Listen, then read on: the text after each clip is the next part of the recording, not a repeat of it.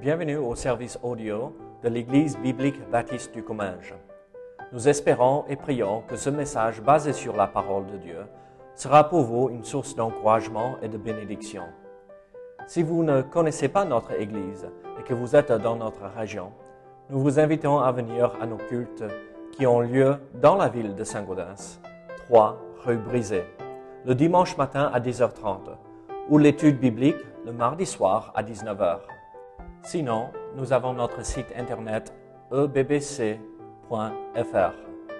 Et maintenant, bonne écoute. Et donc, euh, je vous invite à, ouvrir votre Bible à Jacques chapitre 5 et nous allons regarder euh, les versets 12 à 20. Les versets 12 à 20 de Jacques chapitre 5. Ici, euh, la Bible nous dit en verset 12, Avant toute chose, mes frères, ne jurez ni par le ciel, ni par la terre, ni par aucun autre serment, mais que votre oui soit oui et que votre non soit non, afin que vous ne tombiez pas sous le jugement. Quelqu'un parmi vous est-il dans la souffrance qu'il prie? Quelqu'un est-il dans la joie qu'il chante des cantiques? Quelqu'un parmi vous est-il malade qu'il appelle les anciens de l'Église et que les anciens prient pour lui, en loignant d'huile au nom du Seigneur La prière de la foi sauvera le malade, et le Seigneur le relèvera, et s'il a commis des péchés, il lui sera pardonné. Confessez donc vos péchés les uns aux autres, et priez les uns pour les autres, afin que vous soyez guéris. La prière fervente du juste a une grande efficace. Élie était un homme de la même nature que nous. Il pria avec instance pour qu'il ne plût point, et il ne tomba point de pluie sur la terre pendant trois ans et six mois. Puis il pria de nouveau, et le ciel donna de la pluie, et la terre produisit son fruit. Mes frères, si quelqu'un parmi vous s'est égaré loin de la vérité, et qu'un autre l'y ramène, qu'il sache que celui qui ramènera un pécheur de la voie où il s'est égaré sauvera une âme de la mort et couvrira une multitude de péchés. Prions ensemble. Seigneur, aide-nous à comprendre euh, ce, ces versets, Seigneur. Aide-nous à comprendre ce passage qui euh, euh, évoque des, des choses un peu difficiles pour nous à comprendre et même de mettre en pratique de nos jours. Mais Seigneur, aide-nous à comprendre que ces vérités s'appliquent à, nos- à nous et à notre vie aujourd'hui. Et donc, c'est pas dans le passé ou dans l'avenir, mais aujourd'hui, nous pouvons vivre ce que nous venons de voir. Donc, Seigneur, aide-nous au nom de Jésus. Amen. Ici, dans ces passages, euh, ces versets que nous venons de lire, nous voyons quelque chose euh, un peu intéressant. Euh, Est-ce que vous avez remarqué ici, à, partir de la fin du chapitre 4, euh, le pasteur Jacques, euh, l'apôtre Jacques, il commence à dire, n'oubliez pas ça, n'oubliez pas ça, et faites ceci, et ceux qui sont éloignés, faites cela, et ceux qui sont malades, faites ceci. Et c'est un peu comme la mitraillette. Euh, ok, ok, il faut noter, prendre les notes rapidement parce que il nous donne plein de détails à ne pas oublier, à mettre en pratique. C'est un peu comme euh, le père euh, qui part et laisse ses enfants à la maison et il dit, OK, David, bon, si c'était mon père, il disait, OK, tu passes la tondeuse, tu passes euh, le rotophile, tu, tu retournes la terre pour préparer le potager, tu nourris le chien, tu nettoies toute la maison, tu ranges ceci, cela, et tu te dis, oh, mais je peux pas, c'est trop. Et je reviens dans deux heures, donc arrange tout ça dans deux heures. C'est impossible. Euh, ce que mon père voulait, c'est que je n'ai pas de temps de libre pour faire des bêtises. Est-ce qu'ils te font ça de temps en temps Non. Toujours sage, hein, c'est ça. Mais regardez, Jacques ne, dit pas à ceux de l'Église, faites, faites, faites, faites, ou ne faites pas, parce qu'ils ne veulent pas qu'ils tombent dans des bêtises, mais de les préserver d'erreurs, de les préserver de, de soucis dans leur vie chrétienne, ou de les empêcher d'aller trop loin dans des choses. Et donc, on avait vu euh, la dernière fois, euh, il ne faut pas parler mal des uns des autres, n'est-ce pas? Euh, Et là, aujourd'hui, nous arrivons à ce, passage, il faut pas jurer, il faut prier. Et, et, ceux qui ont besoin de guérison, appelez les anciens, priez et Dieu relèvera la personne. Et donc nous voyons plusieurs choses ici. Ceux qui sont écartés, allez les chercher pour les ramener sur le droit chemin. Et donc on voit plein de, de, euh, de choses très pratiques pour nous euh, euh, à la fin de cet épître. Et ça nous rappelle que quand un pasteur euh, euh, parle avec les uns les autres, il, se fait des soucis pour la personne, l'âme de la personne. Et on voit euh, vraiment la personne de Jacques ici, il, se fait des soucis pour ses frères et sœurs en Christ. Ils ne veulent pas qu'ils s'éloignent, ils ne veulent pas qu'ils soient dans la souffrance. Ils veulent, il veut qu'ils marchent droit avec le Seigneur. Et donc, nous comprenons que dans notre vie, parfois, nous faisons face à des choses difficiles. Ça, on, se rend compte, on regarde autour de nous et on se rend compte, on fait face à des choses difficiles. Euh, regardez ce qui se passe ici en France, euh, ici, à ce moment-là, avec les grèves et les manifestations et tout cela. On fait face à des choses difficiles. Et ça, c'est à l'extérieur. Et après, on regarde à l'intérieur de notre vie, on, on se rend compte, la vie n'est pas facile. Mais Dieu veut que nous ayons la victoire dans tous les domaines de notre vie. Il veut que nous vivons, euh, vivions une vie victorieuse malgré les circonstances difficiles. Mais alors, ma question pour nous, c'est comment avoir la victoire dans tous ces domaines? Bon, aujourd'hui, on va pas regarder tous les domaines possibles, on va regarder que euh, euh, trois, trois, trois domaines ici. Et la première chose que nous allons voir se retrouve en verset 12 de chapitre 5 de Jacques. Ici, c'est euh, le côté pratique de Jacques qui ressort et nous voyons euh, euh, ce côté difficile où nous nous employons de temps à autre des jurons ou des expressions pour appuyer ce que nous avons à dire. Ou même quand nous passons par un, moment difficile, nous nous, nous, nous servons d'un vocabulaire un peu trop rempli d'adjectifs, d'accord? Vous comprenez ce que je veux dire. Mais regardez euh, verset 12 avec moi. Ayant toute chose, avant toute chose, mes frères, ne jurez ni par le ciel, ni par la terre, ni par aucun autre euh, serment, mais que votre oui soit oui et que votre non soit non, afin que vous ne tombiez pas sous le jugement. Qu'est-ce que euh, Jacques enseigne ici? Quel est le domaine dans lequel il faut avoir la victoire ici? Est-ce que vous avez jamais entendu quelqu'un qui euh, vous parle euh, euh, comme ceci? Mais je vous jure sur la tombe de ma mère que je serai là demain pour régler ceci, et je vous jure que je sais comment faire. Vous avez jamais entendu cela? Eh, c'est dans le langage, le langage courant, n'est-ce pas? Tout le monde s'en sert de cela. Mais regardez ce que Jacques dit ici. Avant toute chose, que votre oui soit oui votre soit. Ici, ce que Jacques euh, veut pour euh, ses lecteurs, pour ces chrétiens qui sont éparpillés dans le monde entier à cause de la persécution, il veut que les gens reconnaissent ces chrétiens comme des hommes de euh, bien, qui gardent leurs paroles. Et quand Noé dit, je viens, il vient. On n'a pas besoin, je te promets, je serai là. N'oublie pas que euh, euh, je, je, non, je viens et ça devrait suffire pour nous les chrétiens. Ou je ne viens pas. Combien de fois nous tombons dans ce piège, on, ajoute des euh, adjectifs pour affirmer, ce que nous disons. Et ce que Dieu veut, c'est que notre oui soit oui et notre non soit non. Et il va plus loin et il dit ceci, ne jurez ni par le ciel, ni par la terre, ni par aucun autre serment. Là, quand Jacques a dit par le ciel, les Juifs à l'époque avaient l'habitude de, jurer, euh, je prends le ciel comme témoin. Et que nous utilisons toujours un peu aujourd'hui, n'est-ce pas? Sur le trône de Dieu. Plus ou moins, on prend Dieu comme témoin. Non, on n'a pas besoin. Ou la terre, c'est le marchepied de Dieu. Et donc, c'est un peu pour euh, dire, bon, c'est pas aussi grave, c'est pas aussi sérieux, donc euh, la terre suffit pour appuyer mes paroles.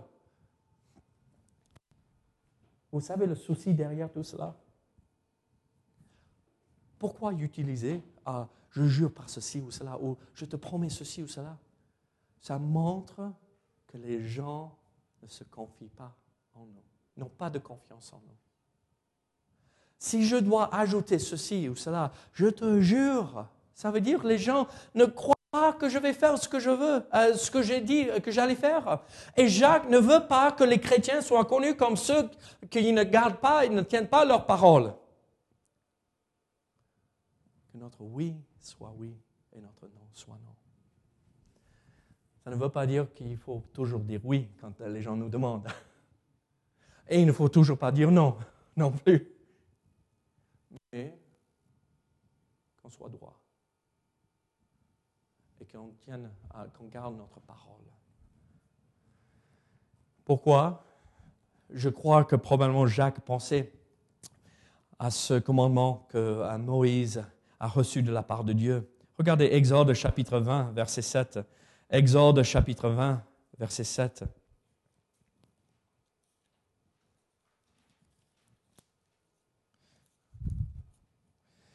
Tu ne prendras point le nom de l'Éternel ton Dieu en vain, car l'Éternel ne laissera point impuni celui qui prendra son nom en vain. Ah, c'est sérieux, n'est-ce pas? Combien de fois on entend Oh mon Dieu Combien de fois, euh, bon, en anglais, on dit euh, Jésus tout le temps.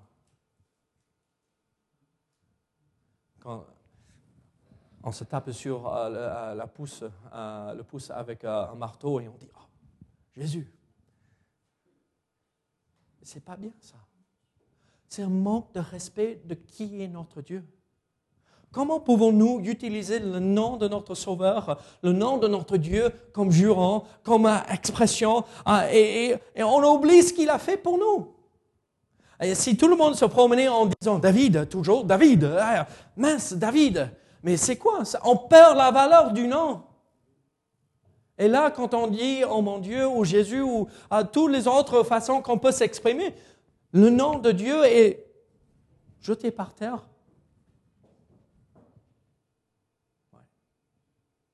dessus. Ça montre un manque de respect pour qui est notre Dieu. Ici, Jacques cite presque, euh, pas mot pour mot, mais il reprend, il paraphrase ce que Christ a, donné sur le serment sur la montagne. Et regardez Matthieu chapitre 5. Regardez ce que euh, Jésus, comment lui, il a exprimé. Matthieu chapitre 5, verset 34, il dit ceci.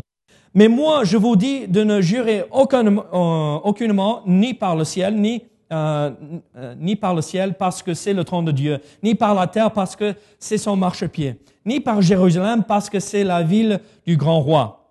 Ne, ne jure pas non plus par ta tête, car tu ne peux rendre blanc ou noir un seul cheveu. Que votre parole soit oui, oui, non, non. Ce qu'on y ajoute vient du mal. Rudy, je viens chez toi demain.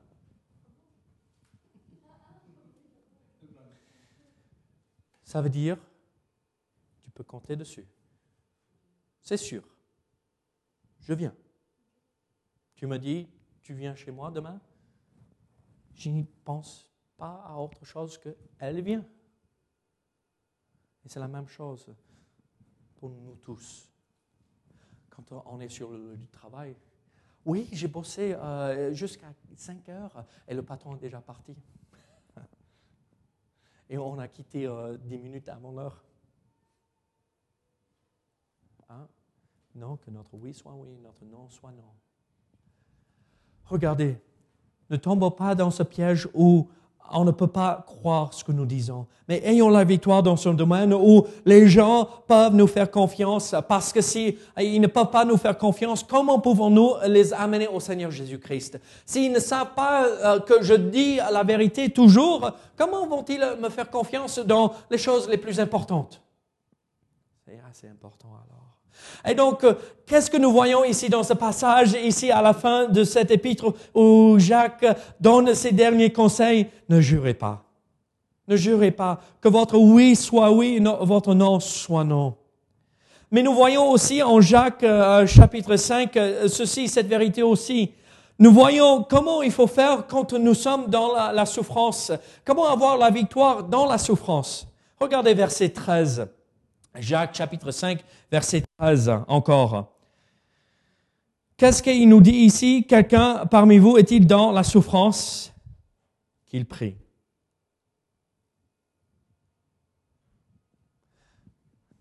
Ce mot souffrance, c'est il y a plus que oh j'ai mal.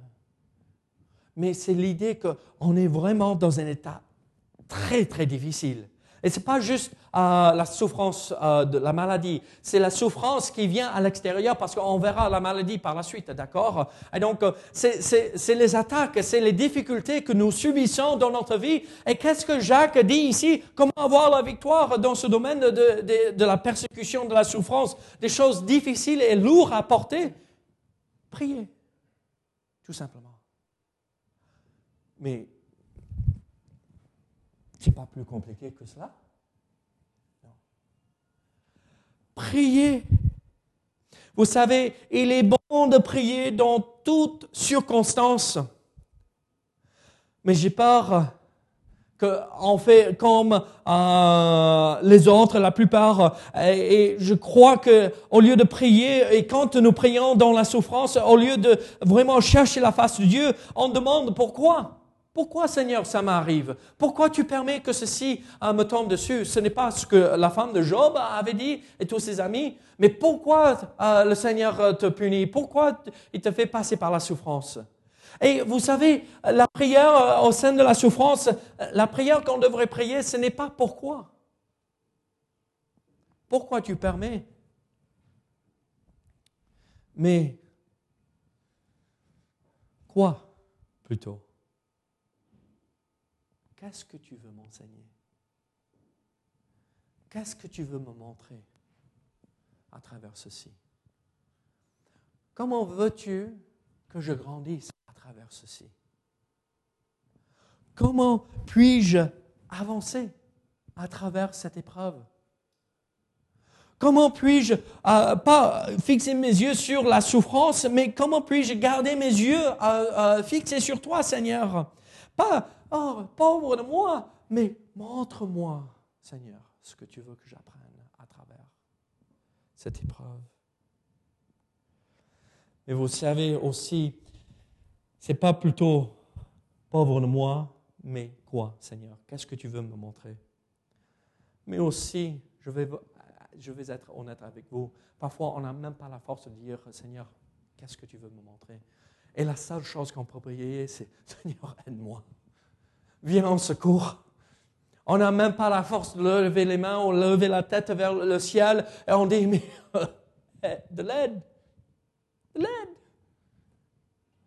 Vous savez, euh, quand quelqu'un est en train de noyer, on aurait pu le faire hier soir. Hein. Euh, chez nous, euh, juste en face de chez nous, l'eau débordait, même la rue est montée sur les trottoirs. Hein. Et, je suis sorti pour regarder le jardin et venir ici à l'église pour vérifier. Je marchais sur ça de grelot. Hein.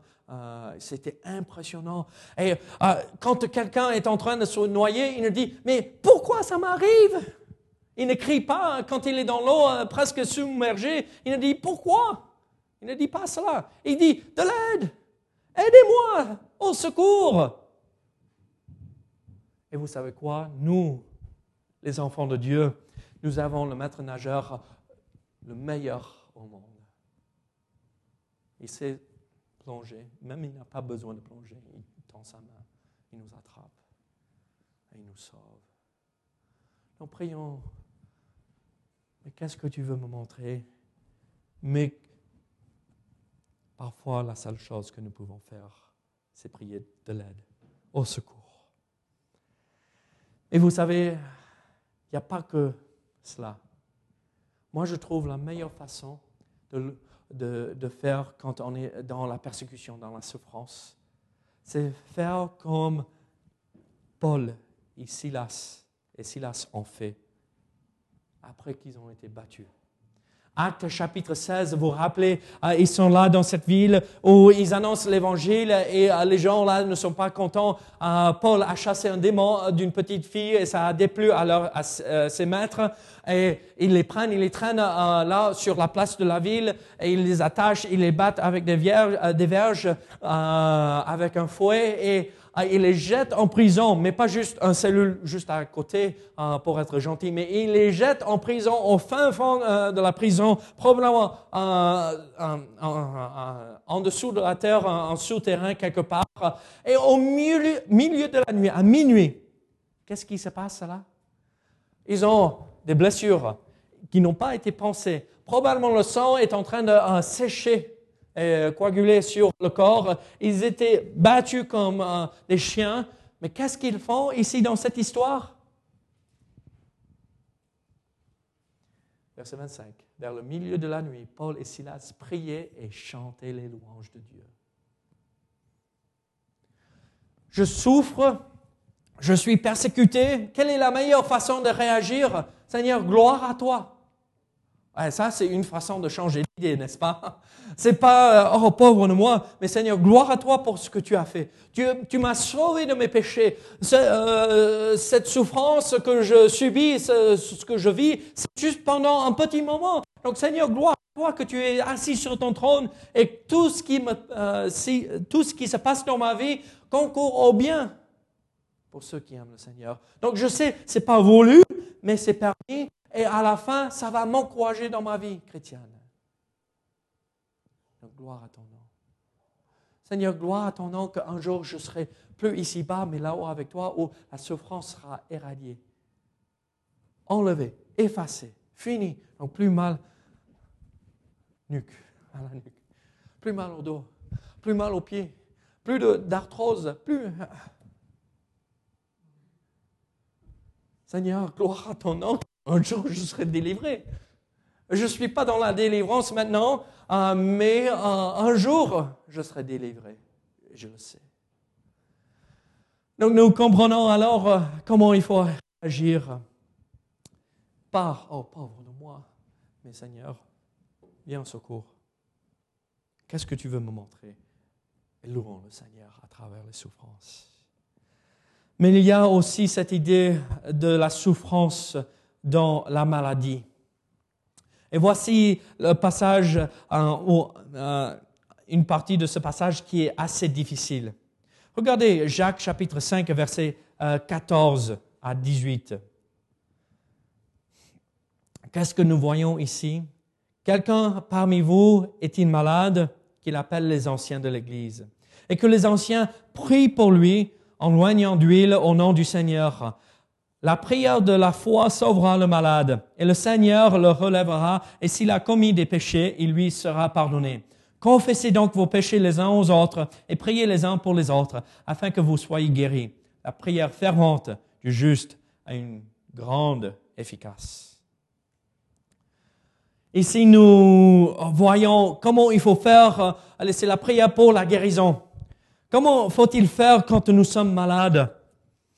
D'abord, je vais vous dire euh, quelques petites choses par rapport à la guérison divine. Avant de regarder euh, ces quelques versets en, plus de profondeur. Vous savez, les chrétiens reconnaissent et nous reconnaissons, nous, même ici dans cette église, que toutes les maladies sont d'une manière générale le résultat du péché dans le monde. Si le péché n'y était pas entré, il n'y aurait jamais eu de maladie. Ça, on le sait c'est euh, les conséquences du péché. La maladie est parfois le résultat direct du péché dans la vie d'une personne. On voit cela dans 1 Corinthiens chapitre 11 verset 30. Nous lisons que certains Corinthiens étaient malades pour avoir pris part à la Sainte Seine sans juger les péchés dans leur cœur, c'est-à-dire sans les confesser ni les abandonner. C'est pourquoi on avertit chaque fois que nous partageons le repas du Seigneur, soyez sûrs que vous avez confessé vos péchés, que vous n'ayez rien entre vous et le Seigneur, de peur de tomber dans la maladie et aussi la mort. Les maladies ne sont pas toutes des conséquences directes du péché. Juste parce que euh, dimanche dernier, vous vous rappelez, j'avais presque plus de voix. Euh, c'est pas à cause euh, du péché que j'avais perdu du foie. C'était ce cours de chaud et de froid hein, de samedi à dimanche. 15 degrés de différence. C'était pas un résultat de péché. Les maladies ne sont pas toutes des conséquences directes du péché. Job était malade, bien qu'il était un homme, l'homme le plus juste de son temps. On voit ça dans Job chapitre 1, verset 5. On voit cela en Épaphrodite, on voit cela avec l'aveugle né, on voit cela avec Gaius. Euh, tous ces hommes-là étaient malades d'une façon ou d'une autre, mais pas à cause du péché. Nous croyons ceci aussi. Dieu peut guérir et il le fait toujours. Dieu guérit toujours. Dieu est un Dieu de guérison. Vous connaissez le nom dans l'Ancien Testament pour Dieu, n'est-ce pas? Jéhovah Rafeka, Rafeka, pardon, l'Éternel qui te guérit. Dieu guérit. Et donc, nous pouvons louer le Seigneur qu'il pose sa main de guérison. Et nous prions que euh, quand euh, ceux qui sont malades dans, euh, au sein de l'Église tombent malades, nous prions que Dieu intervienne. Mais rappelons-nous que Dieu ne guérit pas toujours. Paul avait les chardes dans la chair. Il avait prié, Seigneur, enlève ça de moi. Dieu l'a dit, non, ma grâce te suffit. Timothée aussi avait des soucis. Vous vous rappelez, Paul lui a dit dans un Timothée euh, de prendre un peu de vin pour euh, tes, euh, tes problèmes assez fréquents, pour calmer le problème d'estomac. C'était un médicament, le vin là, avec l'alcool, pour calmer l'estomac. On voit Luc se promener avec, se promener, il voyageait avec Paul. Et Luc était quoi? Un médecin n'est-ce pas? Et donc, euh, Paul appelle Luc le médecin bien-aimé ah, en Colossiens chapitre 4. Donc, nous comprenons que les chrétiens ont besoin de médecins. Et merci Seigneur qu'on a quelques-uns ah, parmi nous ce matin. Ah, mais regardez, mais c'est étonnant d'avoir deux dans une petite église. mais merci Seigneur, on a besoin de médecins. On a besoin de médecins. Dieu nous a donné le don de la médecine et on se sert de cela pour euh, se guérir. Euh, on voit que parfois Dieu ne guérit pas, mais on a besoin de médecins. Et à la fin, vous savez, moi je vais vous dire ceci. Quand Dieu, ah, quand la médecine guérit, en fait c'est Dieu qui guérit. Vous savez, euh, Dieu nous a donné cette capacité et il faut retenir cette idée que c'est Dieu qui guérit à travers euh, les médicaments et tout cela. Mais moi, je vais vous dire ceci.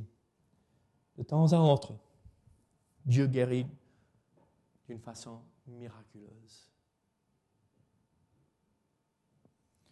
On voit tant d'exemples dans les évangiles, dans les actes des apôtres.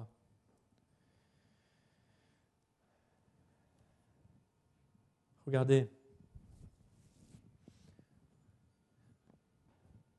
Je suis ici. C'est un miracle. Quand j'avais 16 ans, j'ai eu un grave accident. Les médecins ont appelé mes parents pour dire il mourra ce soir, venez vite. Vous savez ce que mon père a fait? Étant pasteur, il a appelé tous ses amis pasteurs et ils sont tous venus. Ils ont imposé les mains moins d'huile, ils ont prié. Les, médecins le lendemain ont dit, on n'en revient pas, on ne comprend pas, mais il est toujours là. Dieu guérit de façon miraculeuse de temps à autre. Il ne faut pas s'attendre à cela chaque fois, mais si Dieu décide, il peut le faire et il le fait toujours. Et entre nous, combien de fois, combien d'histoires pouvons-nous raconter par rapport à ça? Comment nous avons vu la main de Dieu agir? Dieu guérit toujours d'une façon miraculeuse aujourd'hui.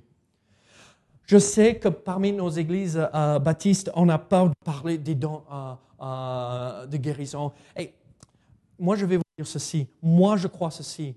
À travers ce passage, le don de guérison, ce n'est pas euh, un pouvoir qu'un homme a en lui-même. Non. Le don de guérison, c'est une grâce que Dieu nous fait et c'est Dieu qui agit. Euh. et donc, en fait, ici, à travers ce passage, nous voyons que Jacques croit toujours que c'est les anciens qui ont la capacité de prier et que Dieu intervienne et guérisse. Ce n'est pas les anciens, mais ce rôle est confié aux anciens, comme on va voir ici dans quelques instants c'est à nous d'appeler les anciens, les pasteurs.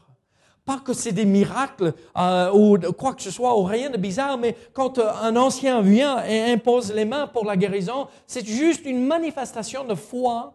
Dieu, tu peux guérir et nous croyons que ta volonté, c'est la guérison. Donc Seigneur, guéris. C'est tout. Après, on se confie en toi. Tu fais ce que toi, tu décides, Seigneur. Ta volonté, pas la nôtre. Après, si tu guéris, Seigneur, gloire à Dieu. Si tu guéris pas, gloire à Dieu, tu ramènes un des nôtres, un des tiens auprès de toi. Regardez, soyons sûrs que nous ne tombons pas dans des positions extrêmes, mais soyons sûrs que nous reconnaissons que Dieu peut et veut et guérit toujours.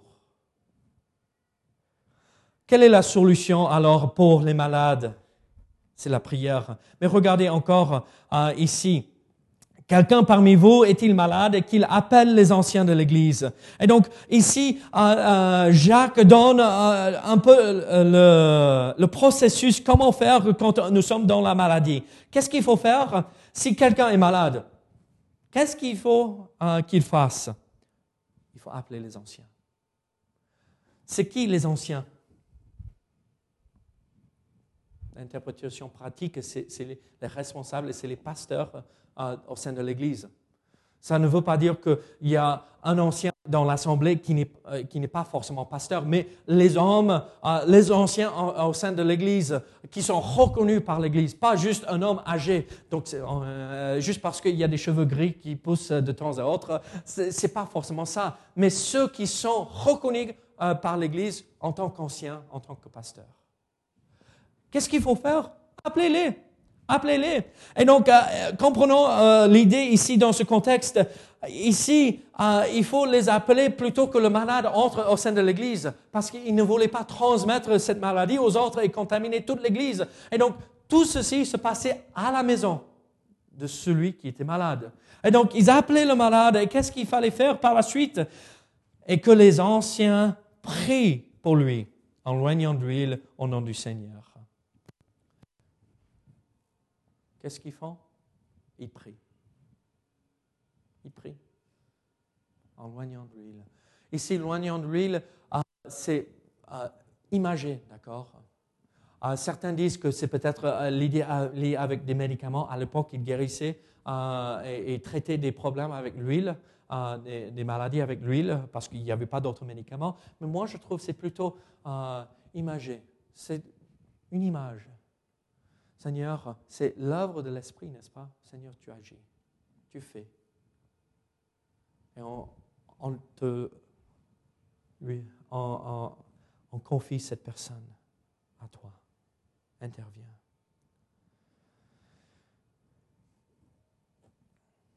Peut-être ça semble un peu étrange quand Pasteur Baptiste dit ceci, mais c'est la pratique.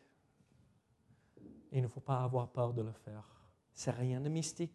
C'est juste, on s'entoure, on se met autour de la personne qui est dans la souffrance pour l'encourager, pour dire Seigneur, agis comment tu veux.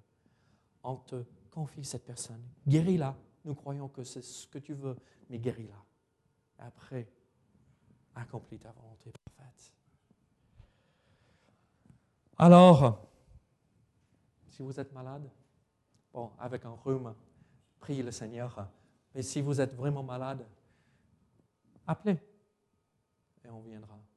On viendra. Alors, nous avons vu comment faire, comment avoir la victoire dans notre vie de chaque jour. Ne pas jurer. Euh, que notre oui soit oui, notre non soit non. Et comment euh, avoir la victoire dans la souffrance? C'est la prière, euh, la première chose la plus importante. Mais aussi, comment avoir la victoire euh, dans, dans la situation où quelqu'un s'éloigne du Seigneur? Comment avoir la victoire là? Vous savez, ce n'est pas toujours facile d'avoir la victoire dans, dans la vie de ceux qui s'éloignent du Seigneur. Mais regardez versets 19 à 20 et nous allons voir ce que Jacques dit ici. verset 19 à 20. Mes frères, si quelqu'un parmi vous s'est égaré loin de la vérité et quelqu'un autre l'y ramène, qu'il sache que celui qui ramènera un pécheur de la voie où il s'était égaré sauvera une âme de la mort et couvrira une multitude de péchés. Là encore, c'est un passage un peu difficile, mais euh, qu'est-ce qu'il faut faire? Est-ce qu'on peut s'éloigner et perdre notre salut? Est-ce que, mais ça ouvre tout un, débat. mais qu'est-ce qui se passe? Mais moi, je vais vous dire ceci. Moi, je vais mettre de côté tous ces débats. Et moi, je vais fixer le regard sur ce qui est le plus important. Ici, nous reconnaissons euh, à partir du verset 17 que parfois les hommes et les femmes qui marchent avec le Seigneur s'écartent et s'éloignent. Ça arrive. Ça ne devrait pas, mais ça arrive. Euh, parfois, on tombe dans le péché. Et on ne se rend même pas compte parfois. Et parfois, on sait et on tourne le dos et on marche dans une autre direction. On refuse de suivre le Seigneur. Et comment faut-il faire dans cette situation? Là, mes frères, si quelqu'un parmi vous s'est égaré loin de la vérité et qu'un autre lui ramène, qu'il sache que celui qui ramènera un pécheur de la voie où il s'était égaré sauvera une âme. Qu'est-ce qu'il faut faire? Je vois une personne qui marche sur la route, sur euh, le bord de la route, et euh, je vois qu'il commence à s'égarer au milieu de la route, et je vois une voiture qui vient en face. Qu'est-ce que je vais faire? Pousse-toi de là. La voiture va t'écraser. Éloigne-toi du bord de la route parce qu'il euh, y a un danger. Tu seras percuté ou écrasé, au pire. Mais éloigne-toi du danger. Et donc, quand nous voyons quelqu'un, un, chrétien, un frère ou une sœur qui s'éloigne euh, du Seigneur, qu'est-ce qu'il faut faire? Mais pas le pousser et le prendre par force, mais venez par ici. Revenez au Seigneur. Ne vous éloignez pas parce que là, vous, vous allez vous éloigner des bénédictions du Seigneur. Ici, ce mot s'égarer à l'idée d'être, euh, oui, de s'éloigner, mais c'est plus à, être perdu dans notre compréhension de la situation. On ne se rend même pas compte de ce qui se passe parfois. Mais qu'est-ce que Jacques dit ici? Aussi, quelqu'un peut s'éloigner de la vérité. Qui est la vérité? N'est-ce pas? Jésus lui dit, je suis le chemin, la vérité et la vie. On peut s'éloigner de Jésus-Christ, mais ici Jacques euh, euh, nous dit, on peut s'éloigner de Christ, mais c'est plus que ça. Il a en tête plus que ça. Il a en tête, vous pouvez vous éloigner de la vérité, la bonne doctrine, la foi, une fois reçu la, parole de Dieu, les vérités de la parole de Dieu, on peut s'éloigner de la vérité. Et donc, quand on voit un frère qui s'écarte de ce qui est accepté et reconnu comme la vérité de la parole de Dieu, il faut dire, mais frère, attention là, tu vas trop loin, ou tu vas pas assez loin. Revenez, venez, marchez droit avec le Seigneur. Mais c'est pas que Christ, hein, et c'est pas la vérité de la parole, euh, la, la bonne doctrine, mais c'est aussi s'éloigner d'une bonne pratique. Combien de fois dans nos assemblées, et j'ai vu, pas celle-ci forcément, mais dans nos assemblées, où des personnes croient en Jésus-Christ, oui, c'est le Seigneur, il m'a sauvé, et ils croient dans la bonne doctrine, la Bible, les vérités de la parole de Dieu, et tu regardes leur vie et tu dis, ouh là, ouah. Mais il y a un décalage énorme là. Et donc, soyons sûrs que la pratique de la vérité de la parole de Dieu s'aligne avec ce que nous retrouvons ici. Soyons sûrs que nous ne nous égarons pas et que nous ne nous éloignons pas du Seigneur. Comment ramener un frère qui s'est égaré? Moi, je dirais ceci. La première chose qu'il faut faire, c'est à nous d'aller le chercher. Vous rappelez la parabole euh, du berger qui a perdu euh, euh, une brebis sur combien? 100. Il avait 99 brebis dans la bergerie et il y avait une brebis qui s'est égarée. Qu'est-ce qu'il a fait? Il est allé chercher la brebis. Nous aussi, on voit un frère ou une sœur s'éloigner, probablement ils ne se rendent même pas compte. Allons souffler dans l'oreille de la personne. Attention. Ne jugeons pas, mais dites, mais revenez, marchez avec nous. Soyons sûrs que nous sommes ceux qui prennent le premier pas. Comment faut-il faire? Il faut prier. Et il faut, troisièmement, aimer. La meilleure façon d'attirer quelqu'un, c'est en leur montrant de l'amour. Comment Christ l'a fait lui-même? Regardez, Jean 3, 16. Car Dieu a tant aimé le monde qu'il a donné son Fils unique afin que quiconque croit en lui ne périsse point, mais qu'il ait la vie éternelle. Dieu, en effet, n'a pas envoyé son Fils dans le monde pour qu'il juge le monde, mais pour que le monde soit sauvé par lui. Celui qui croit en lui n'est point jugé, mais celui qui ne croit pas est déjà jugé parce qu'il n'a pas cru au nom du Fils unique de Dieu. Qu'est-ce qu'il faut faire? Montrer l'amour. Dieu a tant aimé le monde. Regardez ceci, le psaume 103, verset 12. Euh, autant l'Orient est éloigné de l'Occident, autant il éloigne de nous nos transgressions. L'idée ici que je veux transmettre, regardez, quand Dieu pardonne, il oublie. C'est comme si ça n'a jamais eu lieu pour lui. C'est pardonné, c'est oublié, c'est effacé. Et donc, euh, euh, nos transgressions, quand il nous pardonne, il prend ce péché, il le jette vers l'Orient, et, et, après, il commence à tourner vers dans l'autre sens. Il ne va jamais, jamais retrouver, euh, tourner dans le sens euh, où il a mis le péché. Quand on tourne autour euh, de la Terre, on part à l'ouest, d'accord, chez moi. Et si je continue, je dépasse les États-Unis et je traverse le, Pacifique, je continue, je vais arriver en Asie, mais je, tourne, je vais toujours à l'ouest. Je tourne à l'ouest, toujours, toujours, toujours, toujours.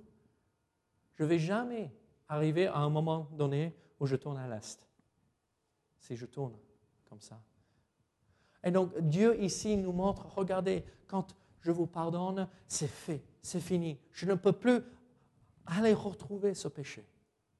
Et donc, quand nous montrons à notre frère qui s'est éloigné et quand euh, euh, il revient sur le droit chemin, ne jugeons pas et faisons en sorte comme c'est complètement oublié et effacé, comme Dieu fait avec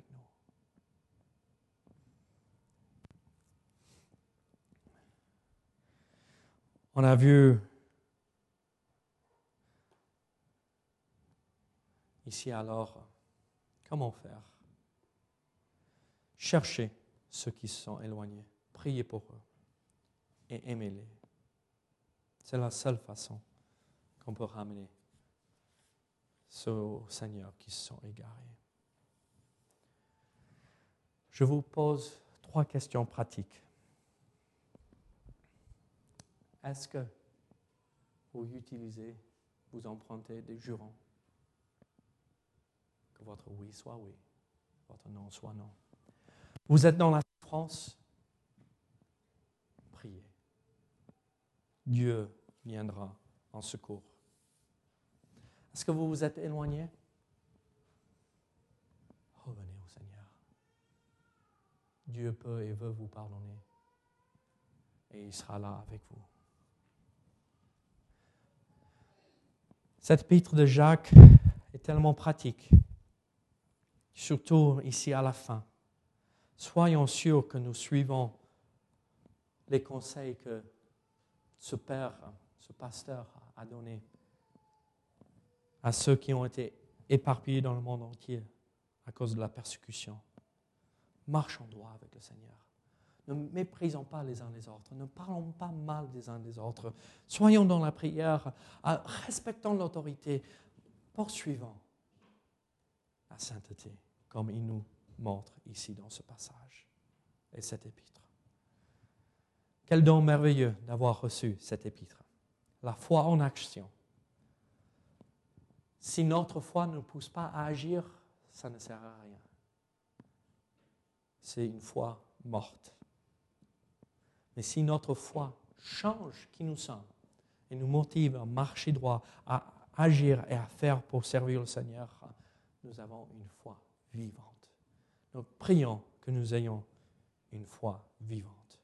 Prions ensemble. Seigneur, Aide-nous ce matin, Seigneur. Accompagne-nous. Seigneur, sois avec ceux qui sont partis pour euh, fêter la fête des mères avec leur mère. Seigneur, bénis-les là où ils sont. Que, euh, que ces personnes passent un bon moment et qu'ils puissent être un bon témoignage.